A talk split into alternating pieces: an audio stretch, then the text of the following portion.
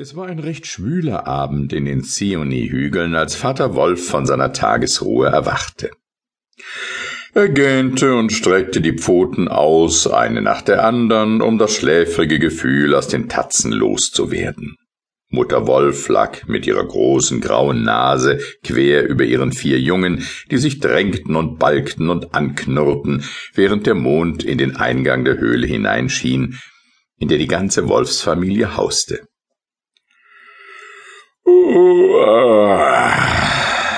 Sagte Vater Wolf, es ist wieder einmal an der Zeit, auf die Jagd zu gehen. Und er wollte gerade den Hügel hinablaufen, als ein kleiner Schatten mit buschigem Schwanz am Eingang der Höhle erschien und mit weinerlicher Stimme sagte viel Glück sei mit dir, du Häuptling der Wölfe, und viel Glück deinen edlen Kindern. Weiße, scharfe Zähne sollen ihnen wachsen, mögen sie die nie vergessen, die Hunger leiden in dieser Welt. Es war der Schakal, Tabakui, der Schüssellecker.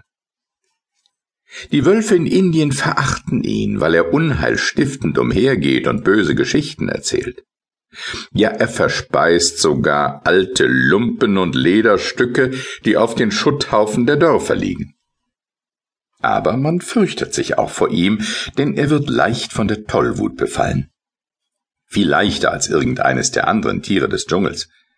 Und dann vergisst er, dass er sich je gefürchtet hat, und rennt wütend durch den Wald links und rechts, beißend und nach allem schnappend, was ihm in den Weg kommt. Sogar der Tiger flieht vor dem kleinen Tabakui, wenn er toll ist.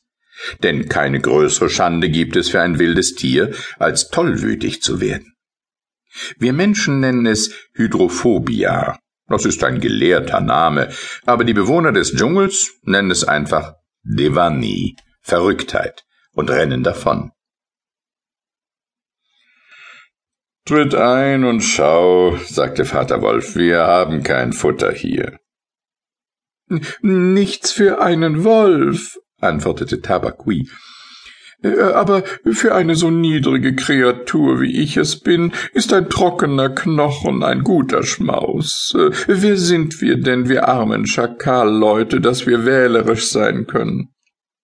Er trippelte schnell in die Höhle und fand im Hintergrunde den Knochen eines Rehbocks mit etwas Fleisch daran, und bald saß er vergnügt den Knochen knackend da. Meinen besten Dank für das prächtige Mahl, sagte er sich die Lippen leckend. Oh, oh, wie schön die edlen Kinderchen sind, was für große Augen sie haben, und so jung sind sie noch, die lieben Kleinen. Äh, freilich, freilich, ich hätte daran denken sollen, dass die Kinder der Könige Männer sind, ganz von Anfang an. Nun wusste Tabakui ebenso gut wie jeder andere, dass man nichts Schlimmeres tun kann, als Kinder ins Gesicht hinein zu loben. Denn nichts ist von unglücklicherer Vorbedeutung. Und Tabakui freute sich, als er sah, was für ein ärgerliches Gesicht Vater und Mutter Wolf machten. Er blieb noch bewegungslos auf seinem Platz und weidete sich an dem Unheil, das er angerichtet hatte.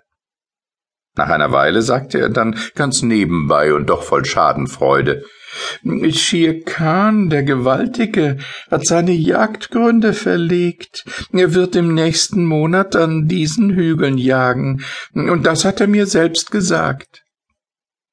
Shere Khan war der Tiger, der an den Ufern des Waingunga-Flusses lebte, ungefähr dreißig Kilometer entfernt. Dazu hat er kein Recht, brauste Vater Wolf auf. Nach Dschungelrecht darf er seinen Wohnort nicht wechseln, ohne uns rechtzeitig zu warnen. Er wird uns jedes Stück Wild im weiten Umkreis vergrämen, und ich, ich muss jetzt für zwei jagen. Seine Mutter hat ihn nicht ohne Grund äh, den lahmen Peter genannt, fügte Mutter Wolf gelassen hinzu. Er ist seit seiner Geburt an dem einen Fuß gelähmt, und das ist auch das ganze Geheimnis, warum er immer nur Herdenvieh tötet. Ach ja, kein Wunder, dass die Dorfbewohner des Weingunga-Tales ihn auf dem Strich haben.